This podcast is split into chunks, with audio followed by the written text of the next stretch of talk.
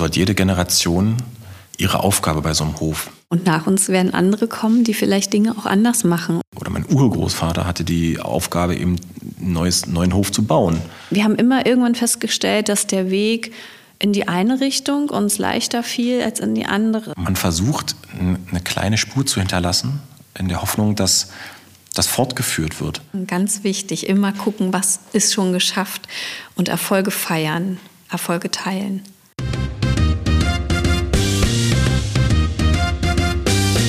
Du hörst den Gutshausport.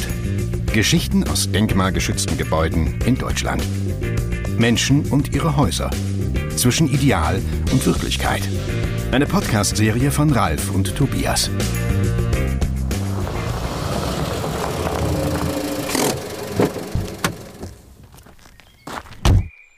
Heute haben wir eine ganz besondere Folge vom Gutshauspot. Wir besuchen ein Haus, ähm, wo sich ein junges Paar damit beschäftigt, das Haus mit Leben zu füllen. Wir sind mittlerweile hier in der 15., fast schon 16. Generation und wir sind im Harzvorland nach Drohendorf in Aschersleben gefahren und sind zu Gast bei Marleen und Kai Luther. Hallo. Hallo. Wir freuen uns. Wir sind heute bei Familie Luther zu Gast und das allein mag ja noch nichts Besonderes sein, aber gerade in Sachsen-Anhalt und in kirchlichen Kontexten hat dieser Name ja einen besonderen Klang. Ihr habt tatsächlich verwandtschaftliche Beziehungen zum Reformator Martin Luther. Ja, das kann man im weitesten Sinne so sagen.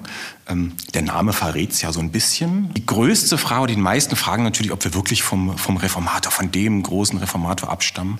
Und das muss man so ein bisschen einschränken. Ähm, wir wissen natürlich alle, dass es auch zu früheren Zeiten sehr viele Kinder gegeben hat in den Familien. Und so war ähm, Martin Luther natürlich nur einer der Brüder bzw. der Kinder der Familie. Und wir stammen von der Familie ab, die Jakob Luther gegründet hatte damals. Das ist der Bruder von Martin Luther, vom Reformator. Das heißt also, unsere Linie ist nicht die direkte vom, vom Bruder, vom Reformator, sondern eben von Jakob Luther. Und das ist, glaube ich, ein, ein wichtiger Unterschied, wo ich auch immer darauf poche, dass man da den Unterschied macht, weil man will sich natürlich auch nicht mit irgendwelchen Fehlern schmücken, die einem nicht zustehen. Ja, und ja, das ist schon was Besonderes. Wenn wir zurückkommen zum Haus, wie seid ihr damals überhaupt das allererste Mal persönlich mit dem Haus in Berührung gekommen? Also ich bin das erste Mal in Berührung gekommen, da muss man natürlich so ein bisschen das differenzieren. Ähm, das Haus haben wir natürlich in unserer Familie seit, seit fast 500 Jahren. Dementsprechend kann ich sagen, im Alter von null bin ich mit dem Haus in Berührung gekommen Natürlich ohne das Bewusstsein dafür zu haben. Ich habe aber sehr viele Kindheitserinnerungen dran, ähm, wo auch noch zu, zu alten Zeiten, wo das Haus noch bewirtschaftet war, auch landwirtschaftlich noch äh, genutzt wurde. Mal ganz viele tolle Erinnerungen an, wie spielt man im Stroh, wo, wo waren die Räume, wer hat in welchem Raum gehaust, wo darf man nicht rein. Das, das waren schon Erinnerungen, die, oder das sind schon Erinnerungen, die natürlich noch im, im Kopf drin sind. Aber ich weiß nicht, Marlene, wie war es bei dir, als du das erste Mal hierher gekommen bist? Ich bin ja als Freundin aus dem Freundeskreis das erste Mal nach Drohnlauf gekommen. Ähm, wahrscheinlich im Rahmen von einer unserer Silvesterreisen, die wir als, als Stadtkinder oder Stadtjugendliche dann gerne auf dem Land, in dem Haus von Kais Eltern verbracht haben, um uns da so ein bisschen zurückzuziehen, um zusammen zu kochen und äh, Karten zu spielen, Feuerzangenbowle zu machen. Und ähm, das war äh, für mich der erste Berührungspunkt, also mit unserem damaligen Freundeskreis zusammen hier ein paar Ferientage zu verbringen. Könnt ihr das Haus vielleicht mal für die Zuhörerinnen und Zuhörer beschreiben? Also wir sind hier in einem Gutshaus, ähm, was man auch als Bauernhaus bezeichnen könnte. Das Ganze ist in ein Ensemble eingebettet, ein Vierseithof, einen wirklich geschlossenen Vierseithof, den man so in der Form gar nicht mehr so oft findet. Das heißt, ähm, die vier Seiten bestehen aus der einen Seite des äh, Gutshauses, zwei Seiten Stallung und auf der anderen vierten Seite ist dann die große Scheune, die das ganze Ensemble Ensemble wieder begrenzt. Wir haben einen alten Ziegelbau als Gutshaus und die Stallung und die Scheune sind aus, aus Naturstein, aus Feldstein gebaut. Also alles in allem sehr urig, ja, ein bisschen rustikal, wenn man vielleicht Adjektive suchen würde. Und man könnte sagen, es hat, es hat ein bisschen was von einer kleinen Burg, von einer kleinen Festung. Aus welchem Jahrhundert sind die einzelnen Bestandteile dieses Hofes? Also natürlich gab es, so wie heute auch, Zeiten, wo man das Geld hatte, den Hof neu zu errichten. Ähm, als 1536 der Hof damals gekauft wurde von, von Jakob Luther, ähm, stand bereits ein Hof, von dem wir allerdings nichts mehr wissen, wie der ausgesehen hat, wie, die, wie das Ensemble war, wie die Gebäude zueinander standen. Ähm, das wurde 1601, wurde der Hof dann neu errichtet. Davon haben wir zumindest Grundrisse, wie der Hof früher ausgesehen hat. Und der Hof in seiner jetzigen Form wurde dann von meinem Uropa oder von meinem ja, Uropa im weitesten Sinne, der hieß auch noch Martin Luther, ähm, eben nicht der Reformator, sondern eben ein Martin Luther, ähm, neu errichtet. Und das war das Haus an sich, das Gutshaus wurde 1892 errichtet. Das war das letzte, der letzte Bau, der fertig war. Und die Stallungen und die Scheune sind um 1870 gebaut ich finde es immer wieder faszinierend, da sieht man so ein bisschen so die Dimension, wenn man heute sich darüber aufregt oder viele Freunde, ähm, die wir haben, die neu gebaut haben, die ähm, teilweise in einem halben Jahr ihr Haus hochgezogen haben oder haben hochziehen lassen. Und dass sich so ein Bauwerk hier über teilweise 30, 40 Jahre hinzieht, das kann man sich heute überhaupt gar nicht mehr vorstellen außer vielleicht beim Flughafen. Aber ähm, grundsätzlich muss man es einfach schon mal einfach noch mal betrachten, dass, dass so ein Bauwerk einfach eine Zeit braucht, um zu funktionieren. Ja, das, also das finde ich immer wieder faszinierend, dass die Leute natürlich in der Zeit, als gebaut wurde, auch dann in den Stallungen gewohnt haben, weil einfach kein Haus da war, wenn man das einfach über mehrere ja, Jahre gebaut hat und hergestellt hat. Also wie gesagt, 1870 ungefähr die Stallungen, 1892 Fertigstellung des Hauses. Lasst uns mal in unser heutiges Jahrhundert einen Schritt nach vorne gehen in der Zeit. Welchen Eindruck machte das Haus, als ihr das erste Mal von diesem Haus irgendwie äh, Notiz genommen habt? Also ich kann mich natürlich, ich, man muss das natürlich ein bisschen einschränken. Bewusst erinnern kann ich mich, glaube ich, erst, als ich, ich sag mal, selbstständig hierher gefahren bin. Und das war, oh, ich muss lügen, ich glaube, mit meinen, meinen besten Freunden bin ich damals, ähm, ich glaube, 92 hierher gefahren mit dem Fahrrad im Übrigen noch. Ja. Man, hat, man hat ja noch keinen Führerschein, das heißt, wir mit dem Fahrrad hergefahren und haben hier eine Woche, ich sage mal in Anführungsstrichen, Urlaub gemacht. Und das war, glaube ich, das erste Mal, wo ich ohne die Eltern das Haus bewusst erlebt habe. Und daran kann ich mich zumindest noch erinnern, also mein bester Freund Igor wahrscheinlich auch noch. Ähm, das, das war schon was Spannendes, dieses Haus dann so ohne den, den elterlichen Beistand zu erkunden und das alles drumherum. Und Natürlich war das immer so, dass wir ähm, immer eine Aufgabe hatten, wenn wir hergekommen sind, egal wer hierher gekommen ist, es gab immer etwas zu tun. Auf einem Gutshof, auf einem Bauernhof gab es immer was zu tun. Und so war das bei uns eben auch. Und deswegen haben wir uns ähm, immer Aufgaben gesucht, die man dann, ich sag mal, leicht erledigen kann. Und das war einer der Eindrücke, dass es immer was zu machen gibt. Immer. Das ist, glaube ich, auch hängen geblieben. Ich weiß nicht, Marlene, wie war dein erster Eindruck, als du hergekommen bist? Also, was bei mir ganz einprägsam war, ist ähm, das große Tor.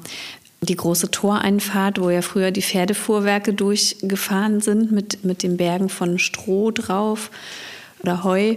Und wenn wir angekommen sind, musste immer jemand aussteigen und musste das Tor aufmachen. Und diese großen Balken zu bewegen und diese riesigen Torflügel zu bewegen und aufzuhalten, damit das Auto reinfahren kann, das war irgendwie das, was bei mir in Erinnerung am präsentesten ist. Dass sich das äh, für uns als Stadtkinder oder Stadtjugendliche einfach so hm, ganz anders angefühlt hat, wenn man, als wenn man eben so eine, durch so eine kleine Tür geht, wenn man plötzlich so ein riesiges Tor aufmacht, um dann reinzufahren auf diesen Hof. Und damals, als du dann das erste Mal zu deiner Silvesterparty hier warst, hast du schon eine Idee gehabt, dass du da ein Bestandteil sein wirst von? Also das, äh, das war kein Gedanke, nein, das war überhaupt kein Gedanke. Es war einfach ein tolles, eine tolle Art von Auszeit. Es war einfach ein schöner Kontrast ähm, auf dem Land zu sein und, und in, diesem, in diesem schönen Anwesen sein zu dürfen. Wann seid ihr dann hier endgültig mit dem Haus in Verbindung getreten, dass ihr hierher zieht? Also 2017, das war ja das Jahr der, das Reformationsjubiläum, da waren ja 500 äh, Jahre, jährte sich ja da die Reformation, haben wir uns damals als so ein bisschen als Jahr der Entscheidung gesetzt gehabt. Ähm, wir haben ein paar Jahre davor schon mal so angefangen, diese Ideen zu denken. Was wäre denn wenn? Und zwar, weil wir durch dieses Pendeln zwischen Berlin und zwischen Drohendorf, wir haben immer irgendwann festgestellt, dass der Weg in die eine Richtung uns leichter fiel als in die andere, weil wir haben uns unglaublich gefreut, hierher zu fahren. Und wenn wir dann zurückfahren mussten, war immer so ein bisschen Bedauern und ein bisschen Traurigkeit dabei, weil wir vielleicht was nicht geschafft hatten oder weil wir uns einfach wohlgefühlt haben.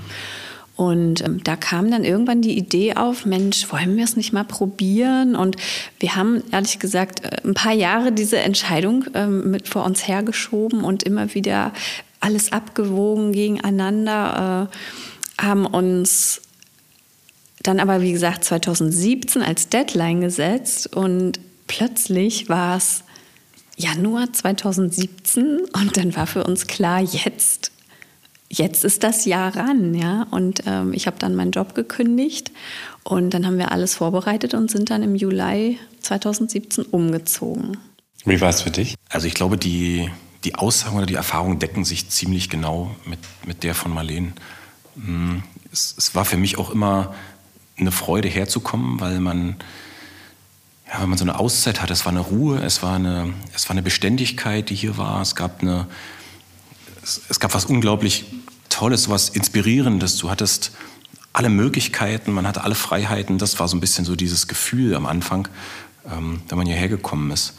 Und in der Stadt, wir haben ja in Berlin vorher gewohnt, ähm, war das schon was anderes. Man hatte natürlich irgendwo sein, sein Zuhause und hatte auch sein, sein Werken und sein Tun, aber es war immer, zumindest bei mir, war das ganz oft so, dass man gesagt hat, naja, wenn man jetzt da wäre, dann könnte man jetzt das und das machen. Oh, jetzt könnte man das und das machen.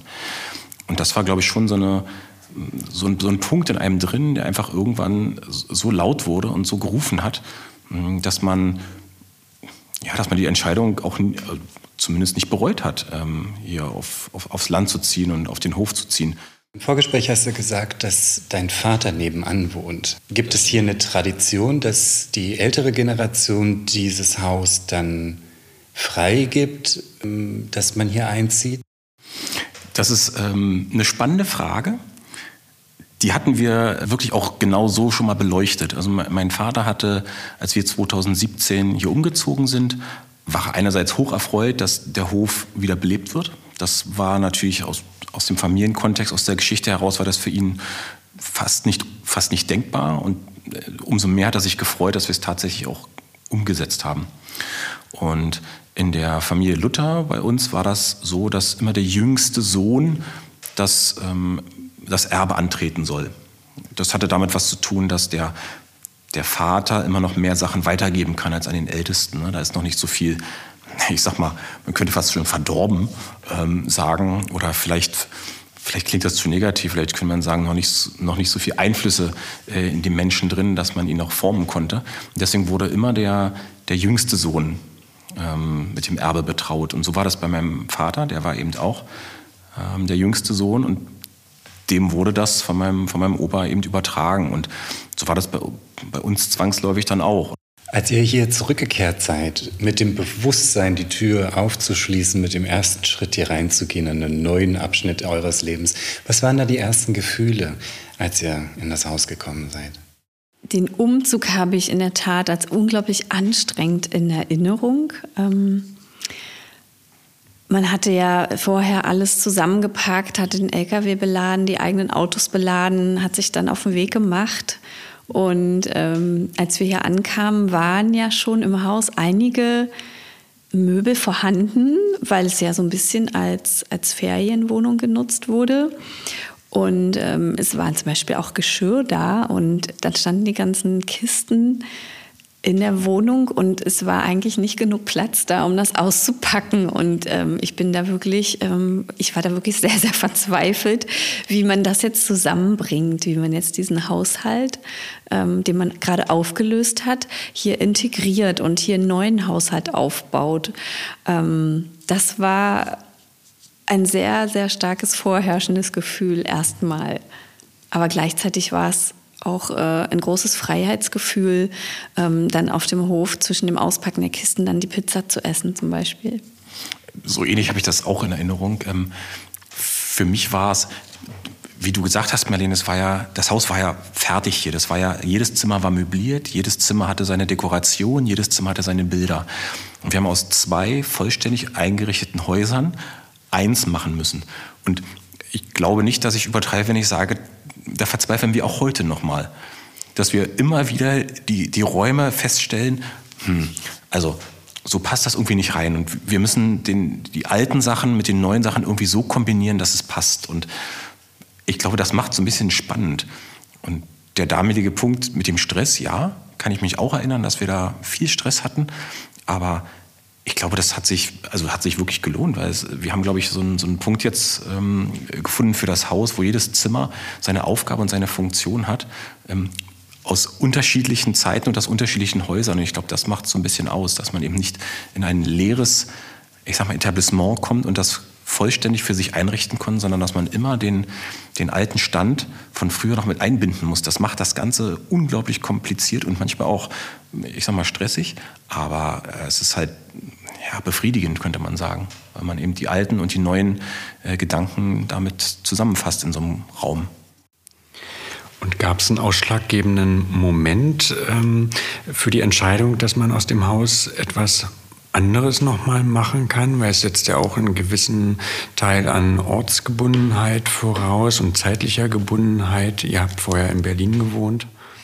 Also die Inspiration kam zweifellos für uns aus den Nord Stories. Das war so eine Serie aus dem NDR, mit Mut, Mörtel und ohne Millionen, die wir unglaublich gerne geguckt haben und wo wir einfach gesehen haben, was Menschen sich trauen, ähm, mit alten Häusern, teilweise auch ruinösen Häusern zu machen und was das bedeuten kann, was dabei rauskommen kann, was das auch für eine tolle Herausforderung ist. Und dann, da haben wir dann gesagt, Mensch, guck mal, wir haben so ein altes Haus wir, wir können dahin, wenn wir wollen, können wir das machen, ja. Und wir haben sogar ganz gute Voraussetzungen, denn es ist keine Ruine.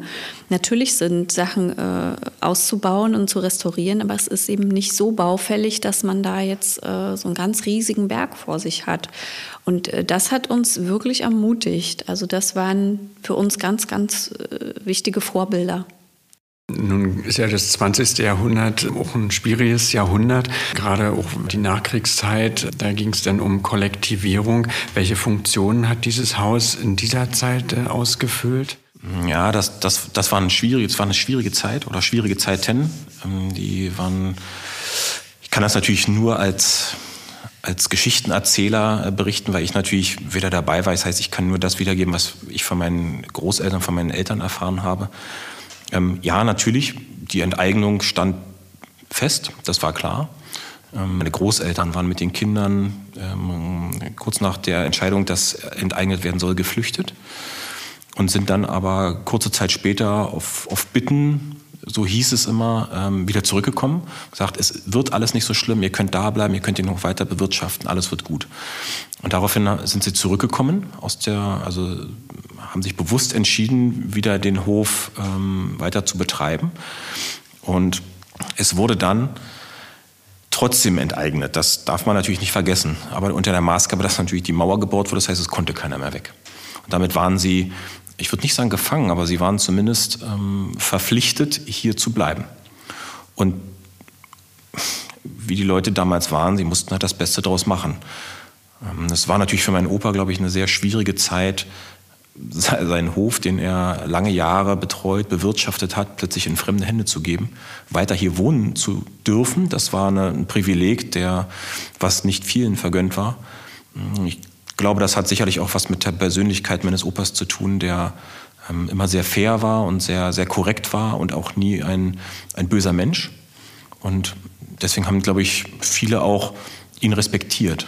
Und deswegen durfte er hier weiter, ich sag mal, durfte hier weiter wohnen. Das klingt so ein bisschen komisch in seinem eigenen Haus, aber es war halt damals die Zeit so.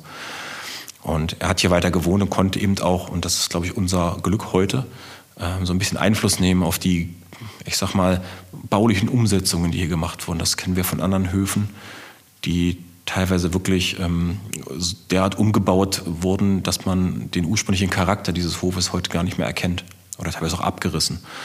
Und das war unser Glück oder ist unser Glück heute in dem Jahrhundert, ähm, dass ähm, da der Einfluss von der Familie noch, noch da war, dass der Hof erhalten werden konnte. Das waren sicherlich schwierige Zeiten, muss man sagen. Hast du nicht auch mal gesagt, das war mal eine russische Kommandantur? Ja, da, da, das weiß ich natürlich nicht, ob das wirklich so war. Es wurde immer berichtet, dass ähm, kurz, also oder während des Krieges ähm, das Gebäude, es, es gab das her, es war, gab viele große Räume und es war zentral gelegen. Und es, es hieß dann immer, dass die, dass die Russen hierher gekommen sind und das Haus als ja, Kommandatur genutzt haben und meine äh, oder die Familie dann in die, in die Stallungen verbracht wurden. Und da zeugen heute noch ähm, gewisse ich sag mal, Intarsien und, und Wandmalereien in der, in, im Scheunentrakt, was man ja eigentlich unüblich, äh, was eigentlich unüblich ist, im Scheunentrakt irgendwelche Wandmalungen zu haben oder auch, auch, auch selbst Licht zu haben ähm, oder Öfen. Und das zeugt es zumindest noch, dass die Familie dort eine Weile, ich sag mal, gewohnt hat. Ja, also das, das ist schon naheliegend, das ist ja mit vielen Häusern so passiert in Deutschland. Ähm, das ist schon naheliegend. Ja, das, das kann schon durchaus sein. Wir sitzen ja hier in so einem wunderschönen Raum, der wird von euch als Saal bezeichnet und anders kann man ihn eigentlich auch nicht bezeichnen. Und du hattest äh, davon gesprochen, dass auch dieser Raum ursprünglich noch vollgestellt worden ist, einfach aus dem Grund heraus, dass man diesen Raum irgendwie erhalten kann. Ja, das, das ist natürlich schwierig jetzt zu berichten. Also aber ich mache es trotzdem, weil ähm, einfach die Geschichte das einfach auch hergibt. Ähm, das Haus ist groß, das, das, das wissen wir, das habt ihr ja auch gesehen. Und ähm, dieser Raum hier ist eben auch natürlich, ich sag mal, es gibt natürlich viel Wohnraum her. Und damals war Wohnraum mh, hm, benötigt worden. Ob dieser Raum jetzt dafür geeignet ist, das hatten andere entschieden oder wollten andere entscheiden. Und es wurde eben berichtet, dass hier in diesem Raum vier Wohnungen rein sollten. Das ist ein großer Raum, der hat eine, eine lichte Höhe von knapp fünf Metern. Das ist also schon mit repräsentativen Malereien. Das war das alte Musikzimmer von meinem, von meinem Opa, der das Haus gebaut hat. Und ja, man wollte hier vier Wohnungen reinbauen und vier Familien Wohnraum hinsetzen. Und unterm Strich ist es daran gescheitert, dass eben diese Deckenhöhe so hoch war, dass die Räume nicht geheizt werden konnten. Und als mein Opa erkannt hat, dass ähm, ich sag mal, dieser Wohnraum oder diese, diese Nutzung des Wohnraums abgewendet wurde, hat er sofort beschlossen, der Raum wird nie wieder genutzt. Der wird zugestellt und ähm, zugehängt, sodass ihn keiner sehen kann, dass keiner was mitkriegt und dass alles hier zugemüllt ist. Im wahrsten Sinne. Also hier wurde wirklich alles, was man nicht mehr gebraucht hat, reingestellt.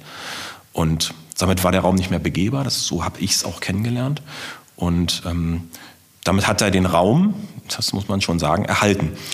Aber, das darf man auch nicht vergessen, natürlich wurde dieses Haus ähm, als Wohnhaus genutzt. Also ich weiß von, ich glaube, dass der halbe Ort hat hier in dem Haus einen Großteil seiner Kindheit verbracht. Ja, also immer wenn ich irgendwo bin, ja, ja, ach, da war ich früher auch mal drin. Ja, ach, in dem Zimmer da oben, ja, da habe ich früher als Kind immer gespielt, heißt es dann immer.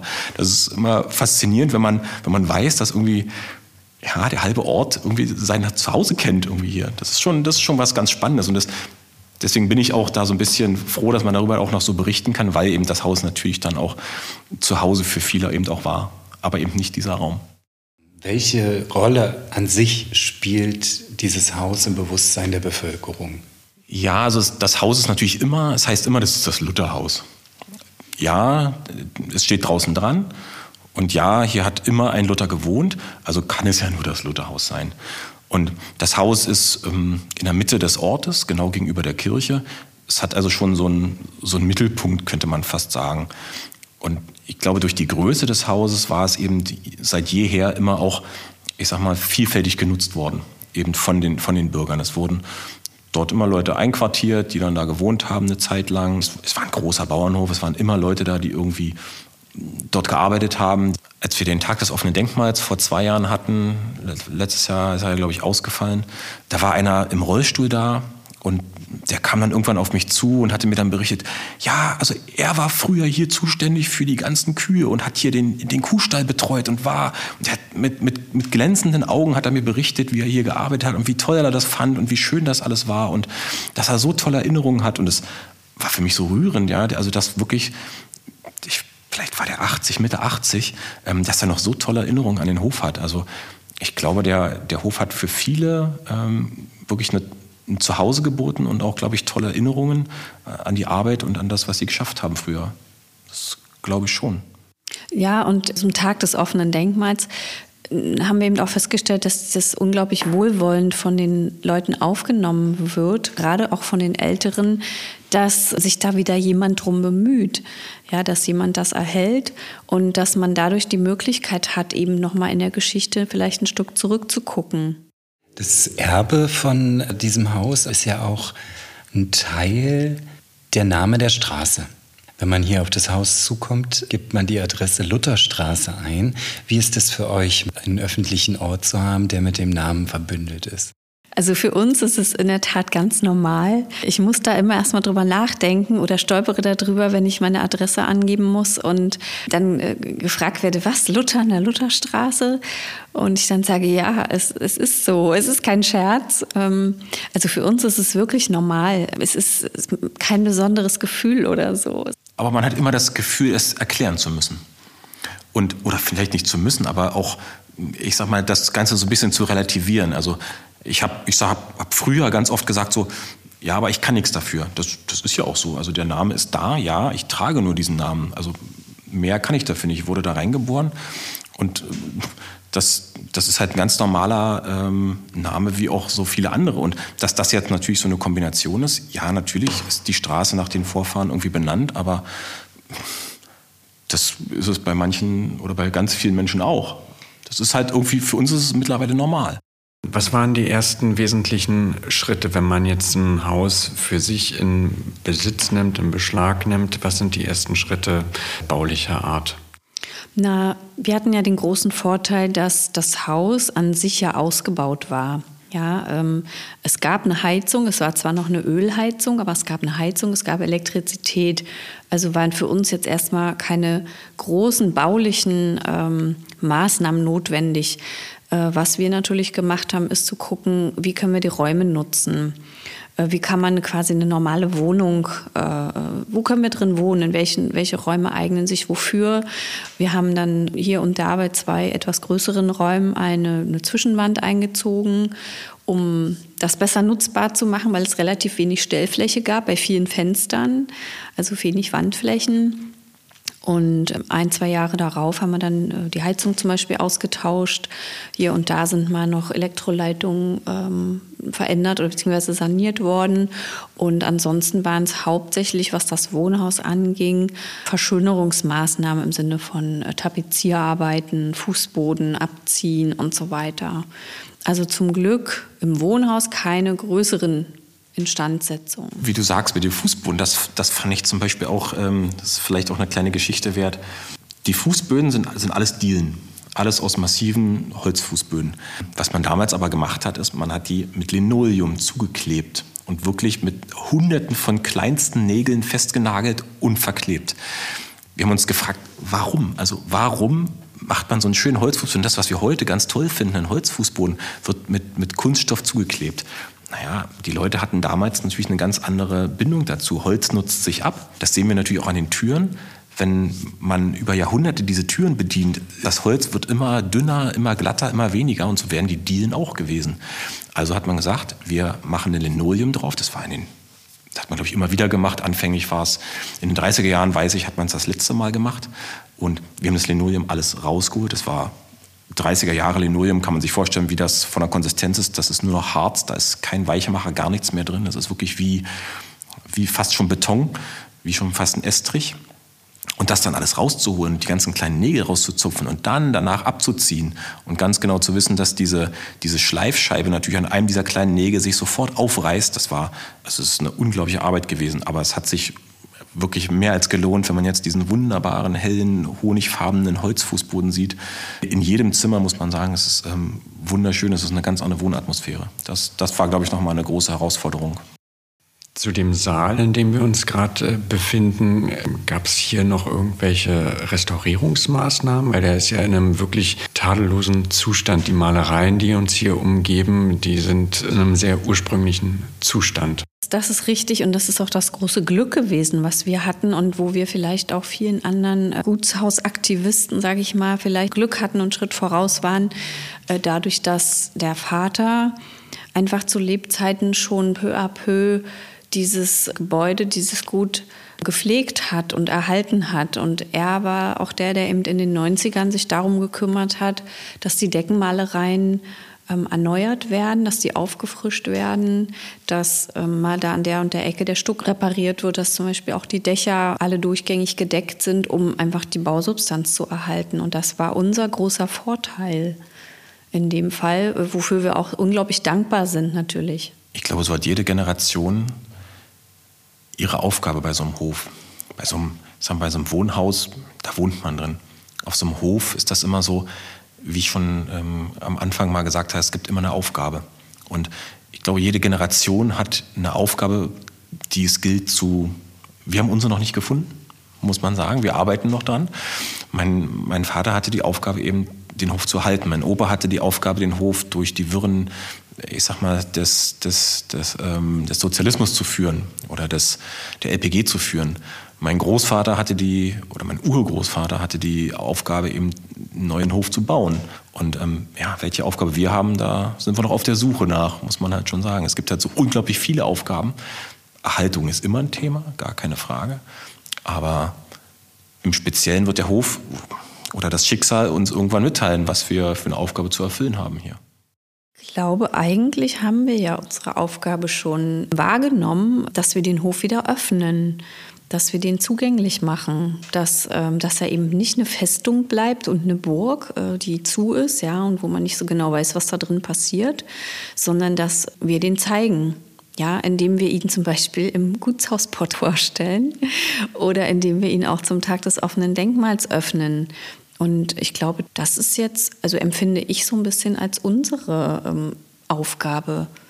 Ja. Wie lebt sich's in einem Denkmal? Ich würde als erstes, fällt mir dazu ehrfürchtig ein. Ähm, ehrfürchtig ähm, zum einen vor der Historie. Ich meine, man, man darf sich jetzt nicht nur äh, um das Vergangene drehen. Da muss man auch manchmal gucken, wenn man in so einem ehrwürdigen alten Haus lebt, ja, dass man ja trotzdem noch seine neuzeitliche Identität hat, die man da ja mit reinbringt, aber ehrfürchtig im Sinne von ehrfürchtig vor allen, äh, vor, den, vor den Erbauern, vor den Generationen davor, die mit sehr, sehr viel Mühe und Handarbeit äh, ähm, das erschaffen haben, gepflegt haben, die das so geplant haben, dass es nutzbar ist und dass es heute, äh, eben über 100 Jahre danach, noch für uns so nutzbar ist. Ja, das ist, was ich als ehrfürchtig bezeichnen würde.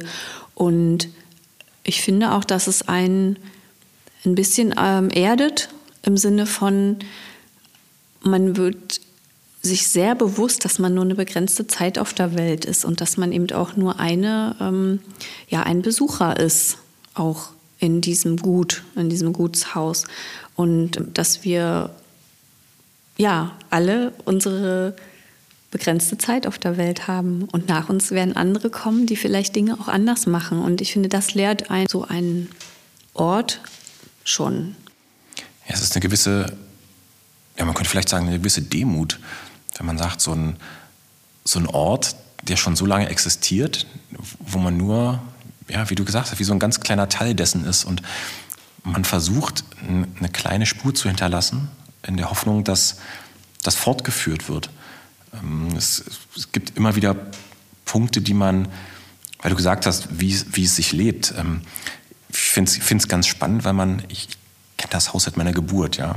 Ähm, es ist, und trotzdem findet man immer wieder Sachen, wo man, so, wie so ein Aha-Effekt, wo man immer wieder was feststellt, oh, das wusste ich jetzt aber noch nicht. Was haben sich die Leute denn dabei gedacht? Ähm, kleines Beispiel, wir haben hinten ein, ich weiß nicht, ob der geneigte Zuhörer das kennt, es ist ein Göpelwerk. Ein Göpelwerk ist ein, ein Antrieb äh, für eine Dreschmaschine, ähm, wo ein Pferd im Kreis läuft und ein, oder gelaufen ist ganz früher, vor den 30er Jahren, äh, und eine, über ein, ein Getriebe und eine Kardanwelle eben, äh, und Lederriemen eine Dreschmaschine antreibt. Warum hat man es gemacht? Weil es keinen Motor gab. Ja, der einzige Energielieferant für in der damaligen Zeit war Muskelkraft, sei es Mensch, sei es Ochse, sei es Pferd gewesen. Und das haben wir ähm, im Zuge von so ein paar Sanierungsarbeiten irgendwie entdeckt. Und selbst mein, mein Onkel, der jetzt ja, 86 Jahre alt ist und hier geboren wurde auf diesem Hof, der wusste nicht, dass dieses existiert und dass es überhaupt da ist. wir haben das irgendwann freigelegt und waren echt irritiert und mussten uns wirklich belesen und mussten wirklich nachgucken und haben dann nach und nach erst festgestellt, was die Erbauer sich mit diesem Bauwerk überhaupt gedacht haben und haben wirklich eine Weile gebraucht. Und mittlerweile ist das fester Bestandteil bei den Besuchern ähm, vom Tag des offenen Denkmals, dass wir das zeigen, weil das ist schon noch was Seltenes, dass sowas überhaupt noch so in dieser Art erhalten ist. Und das macht es, glaube ich, aus, in so einem Denkmal zu wohnen, dass es immer wieder, ähm, das werden wahrscheinlich auch alle, die in solchen Häusern oder auch in solchen Etablissements leben, ähm, ähm, feststellen, dass es immer wieder was gibt, wo man sich fragt, was ist das? Und irgendwann kommt man dann auf, ach so, das war das. Ach, deswegen ist diese Nische dort in der Wand oder so ganz viele Kleinigkeiten. Also das ist unglaublich spannend. Das, ich finde die Antwort ganz spannend, weil sie erübrigt ja auch eine Vision. Der Erbauer hatte eine Vision, die modernsten Techniken der damaligen Zeit hier einzusetzen. Ihr trägt die Tradition, vergangene Sachen zu zeigen, erleben zu lassen. Genau, und ihr habt ja ein großes Sammelsurium an historischen Maschinen, die man hier sich anschauen kann, die wirklich ja teilweise noch funktionsfähig sind. Wahrscheinlich sind sogar alle noch funktionsfähig. Und genauso, wenn ihr also hofft, dass es Leute weiterführen, hat wahrscheinlich der erste Erbauer, die nächste Generation immer die gleichen Gedanken hier gefühlt. Jetzt sitzt ihr heute hier und habt ja auch schon die nächste Generation mit im Haus. Wie sehen es denn die Kinder? Wie lebt es sich für sie hier? Also die haben sich unglaublich gefreut, als wir diese Entscheidung getroffen haben, hierher zu ziehen, weil die ja natürlich auch mit uns immer wieder hier waren und hier einfach viel mehr Freiheiten hatten, als sie in der Stadt äh, hatten. Dieses Rumtoben können, irgendwelche Winkel der Stallung und Scheunen entdecken, wo ähm, man vielleicht gar nicht offiziell hin darf oder wo man noch gar nicht drin war. Das, ähm, das ist einfach so wie Abenteuer auf dem Bauernhof eben gewesen für die. Jetzt sind sie in einem Alter, wo, ja, in einem Teenageralter, wo sich natürlich die Interessen dann auch mal vom Zuhause weg entwickeln und äh, wo wir natürlich noch nicht wissen, äh, wird sie das hier halten oder werden sie darauf mal Lust haben, das zu übernehmen. Und ja, ich finde, das, das muss man aber auch einfach offen lassen, ja. Also, und deswegen sich auch selber gar nicht so wichtig nehmen, sondern wir wissen ja nicht, was nach uns kommt. Ja, ich, ich, ich sehe das ganz genauso. Ich finde das, ähm, auch mein Vater hat bei mir das immer offen gelassen. Also er, er hat sich das sicherlich gewünscht, dass, sie, dass man hier was macht, aber er wusste, glaube ich, auch, dass das gar nicht möglich ist. Also da ist er aus seiner, aus seiner eigenen Geschichte rausgekommen. Ähm, als normalerweise übernimmt ja der jüngste Sohn, wie ich eingangs gesagt habe, immer den Hof. Und hier war es aber klar, die LPG hatte den Hof in Betreuung. Das heißt also eine Möglichkeit für meinen Vater, dem Übrigen auch Landwirtschaft studiert hat damals, äh, zu DDR-Zeiten, ähm, war das gar keine Option, hier zurückzukommen. Und deswegen ist er irgendwann mit Mitte 20 dann mit seinem Landwirtschaftsdiplom ähm, nach Berlin gezogen und hat dort eben was völlig Artfremdes gemacht, was mit der Landwirtschaft gar nichts zu tun hat. Und ist dann dort in der, äh, zu DDR-Zeiten auch tätig gewesen.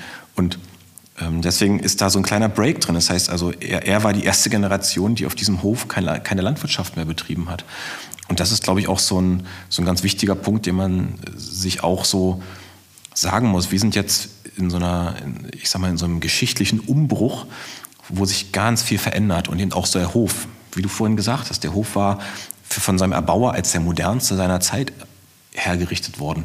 Und dennoch gilt er jetzt als, als Relikt oder als, als fast schon so als, als Modell ähm, ja, für die Landwirtschaft, weil man kann natürlich so wie, wie damals die Landwirtschaft heute nicht mehr betreiben. Das ist überhaupt nicht möglich. Das ist allein, so wie wir vorhin in der Scheune gestanden haben und ich hier gesagt habe, wie man den, wie man den Flug bedient, wenn, wenn man einem Menschen heutzutage, der jetzt nicht in der Landwirtschaft tätig ist, aber zeigt, wie man mit einem Pferd und mit einem Flug ein, ein, ein, ein Feld umgräbt. Das ist unvorstellbar für die meisten Menschen heutzutage. Das ist so eine unglaublich körperliche Arbeit, die auch so, ähm, ich sag mal, wenig ertragreich ist, weil man gräbt nur den Boden um.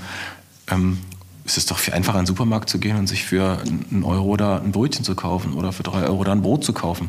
Aber die Leute wissen gar nicht mehr, was das für eine unglaublich anstrengende Arbeit war. Und ich glaube, das ist ähm, dieser Punkt, der, ähm, was wir auch so ein bisschen zeigen wollen mit diesen alten Gerätschaften, ähm, dass man eben das nochmal so ein bisschen wahrnimmt, was, was Landwirtschaft eigentlich bedeutet und was das eigentlich für eine Arbit macht. Und ja, wir können das heute eigentlich nicht mehr. Auch, auch wir hier, wir sitzen, können das auch nicht mehr. Ja, wir können es vielleicht sehen und wir können es vielleicht erahnen, aber wie das wirklich sich angefühlt hat, wissen, glaube ich, die wenigsten, wie anstrengend das war. Also es gab durchaus die Ideen, dass wir Landwirtschaft betreiben, aber rein aus rein praktischen Gründen ist es einfach so heute gar nicht mehr möglich mit diesen baulichen Gegebenheiten, weil reinweg die Fahrzeuge zum Beispiel nicht reinpassen, ja, weil die äh, in die, die, die Öffnung oder die kleinen Tore der Stallungen gar nicht groß genug sind unter Umständen, weil man mit ganz anderer Technik arbeitet, weil die ganze Logistik eine andere ist. Also ähm, eine Landwirtschaft im Sinne von einer Wirtschaft, die Erträge erwirtschaftet, das wäre hier nicht möglich, das zu betreiben. Und wir haben es dann eben für uns ähm, so entschieden, wir wollen uns zu einem großen Teil selbst versorgen. Also den Teil wollen wir unbedingt noch pflegen, ähm, gucken, wie wurde das früher gemacht, wie wurden Vorräte angelegt, wie wurde äh, wurden Felder und Beete bestellt, ähm, so man möglichst viel Ertrag hat, dass man immer genug Obst und Gemüse zur Verfügung hat. Das sind so Dinge, die, womit wir begonnen haben, uns hier auch auseinanderzusetzen. Und das ist, glaube ich, der Wert, den man ähm, in dem Moment von so einem alten Hof noch mitnehmen kann und den, wo ich auch unsere Verantwortung so ein bisschen sehe, darüber zu erzählen und vielleicht zu zeigen, wie man das machen kann.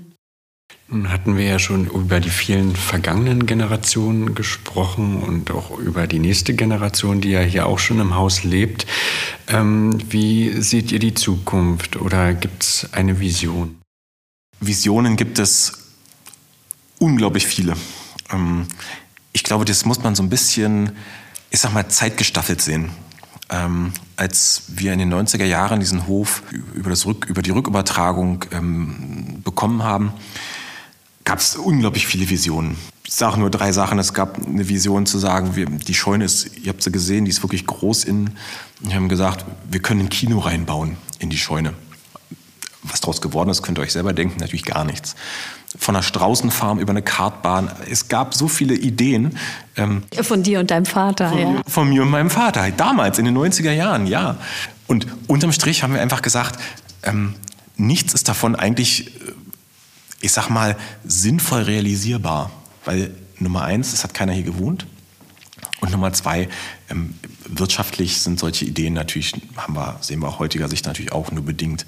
Ähm, aber ich glaube, als wir hierher gezogen sind, ähm, da haben sich ganz andere Visionen ergeben.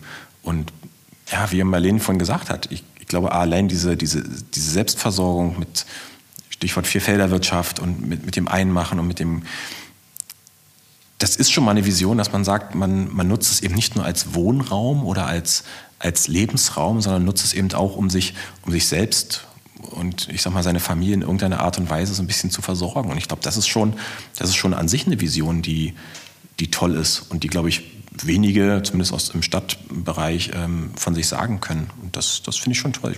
Ja, und äh, das Thema Vision ist ein ganz großes in der Tat, weil wir machen die Erfahrung immer wieder, wenn Leute auf den Hof kommen, die zum ersten Mal da sind, ähm, wow, heißt es dann, euer Hof, wow, das ist ja toll und was man hier alles machen kann. Und ähm, natürlich werden auch von außen immer ganz viele Ideen rangetragen, ähm, warum wir Gästewohnungen könnte man noch machen oder man könnte doch hier auch eine Gastronomie machen oder man könnte, man könnte. Und äh, das ist unglaublich toll. Das ist auch was, was uns am Anfang immer wieder äh, ganz doll motiviert hat, zu sagen, ja, wir wollen hier nicht nur wohnen, wir wollen ähm, was draus machen. Das soll irgendwie eine Funktion Funktion erfüllen. Ähm, und dann kommt aber wieder das Thema Ideal und Wirklichkeit, wie ja auch einfach euer Untertitel ist. Und da möchte ich darauf zurückkommen. Es gibt sicherlich ähm, das Ideal, aus so einem Hof ähm, eine tolle Gastwirtschaft zu machen, ja, oder ein Veranstaltungsort. Aber die Wirklichkeit bedeutet eben auch, dass die Rahmenbedingungen stimmen müssen. Wir sind zum Beispiel kein Mehrgenerationenhaus. Ja? Wir sind eine vierköpfige Familie. Die Kinder sind ähm, vielleicht kurz vorm Auszug. Die machen irgendwann ihr eigenes Leben. Und ähm, wir sind zwei Erwachsene, die auch noch andere Berufe haben, die sie gerne ausüben. Und da muss man dann einfach an manchen Stellen auch ganz ehrlich sein und sich auch mal von der einen oder anderen Vision, so, so hart wie es ist, auch verabschieden können und sagen, ja, es wäre eine wunderbare Vorstellung, aber es ist nicht schaffbar, weil äh, wenn man das nicht macht und wenn man da nicht ehrlich ist, dann, dann macht man sich vielleicht auch kaputt dran. Ja, etwas schaffen zu wollen, was, was man vielleicht ähm, einfach kapazitätsmäßig gar nicht umsetzen kann. Welche Aufgaben stehen denn jetzt hier noch an? Also die Grundaufgabe ist und bleibt natürlich der Erhalt. Und da reden wir über den Erhalt der Bausubstanz. Ja, ähm, es sind äh, Dächer instand zu setzen, es sind Abstützungen zu machen, wie zum Beispiel beim großen Schleppdach an der Scheune. Ähm, das war letztes Jahr unser großes Projekt. Es sind die Fenster, das sind 29 an der Zahl, 29 Doppelfenster mit einem Oberlicht. Ähm, die sind zu sanieren, das steht an. Wenn ihr zurückschaut, gibt es Dinge, die ihr immer wieder so tun würdet oder gibt es auch Sachen, wo ihr sagt, die würden wir jetzt so nicht nochmal tun? Also jede Entscheidung ähm, hat ja ihre Zeit und äh, jede Entscheidung, die man trifft, ist in ihrer Zeit nach bestem Wissen und Gewissen ähm, getroffen worden. Und ich finde es ganz wichtig, ähm, nicht zu hadern. Also sehr nachgiebig mit sich zu sein, mit dieser Riesenaufgabe, die man sich da aufgehalst hat, indem man sich so eines Objektes annimmt, indem man da hinzieht, indem man in einem alten Denkmal wohnt, dass man, dass man wirklich sich die Erfolge mehr vor Augen hält. Also auch bei uns gab es sicherlich Phasen, wo wir das zu wenig gemacht haben, wo wir äh, uns mehr daran ähm, gestört haben, was wir noch nicht geschafft haben. Und das würde, machen wir inzwischen anders und das würde ich ähm, auch jedem raten, anders zu machen. Ganz wichtig, immer gucken, was ist schon geschafft und Erfolge feiern, Erfolge teilen.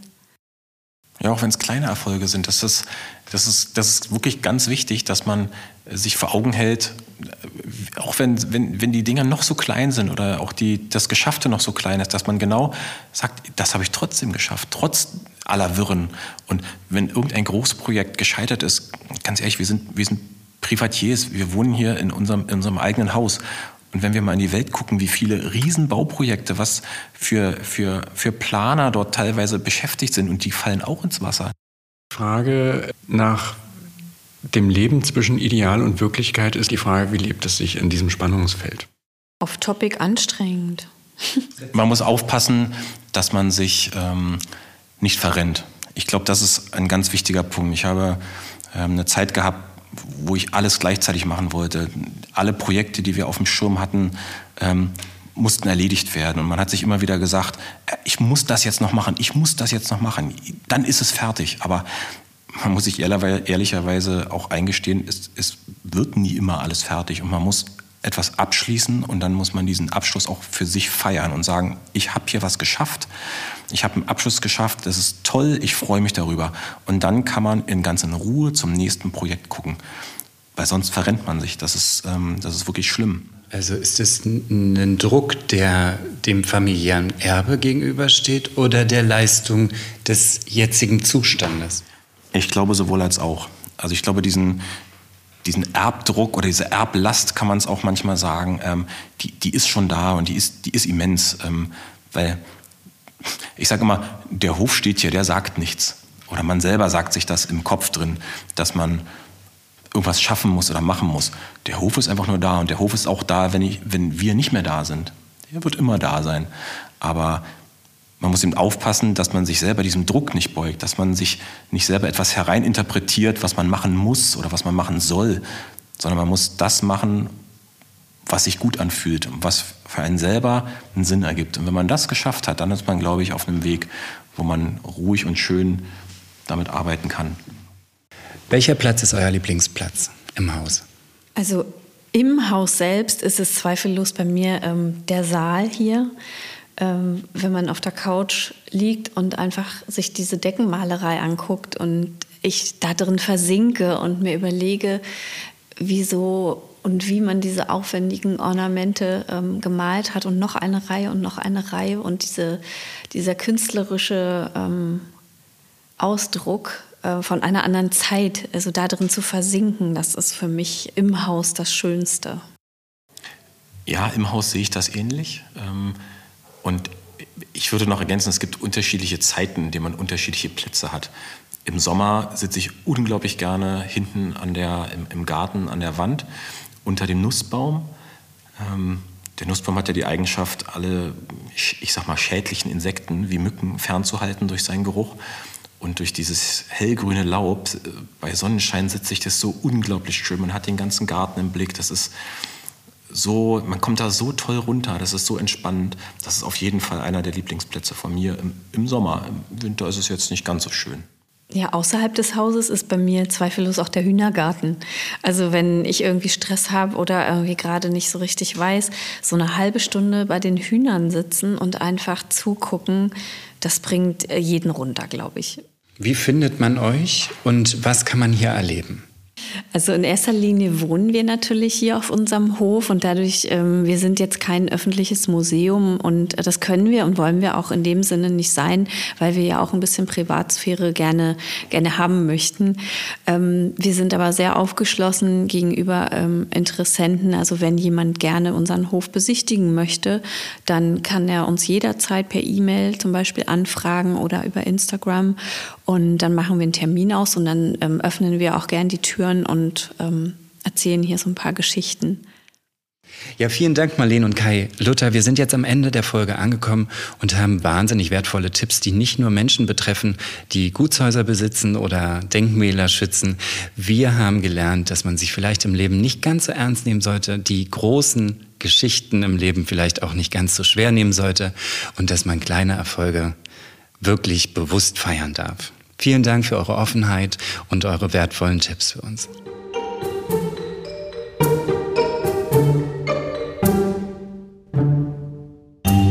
Schön, dass du unseren Podcast gleich bis zum Ende gehört hast. Wenn dir dieser Podcast gefallen hat, hinterlass uns gerne eine 5-Sterne-Bewertung in deiner Podcast-App. Und wenn du mehr von diesem Gutshauspod hören möchtest, dann abonniere gleich hier unseren Podcast und unseren YouTube-Kanal. Wir freuen uns auf dich. Bis bald.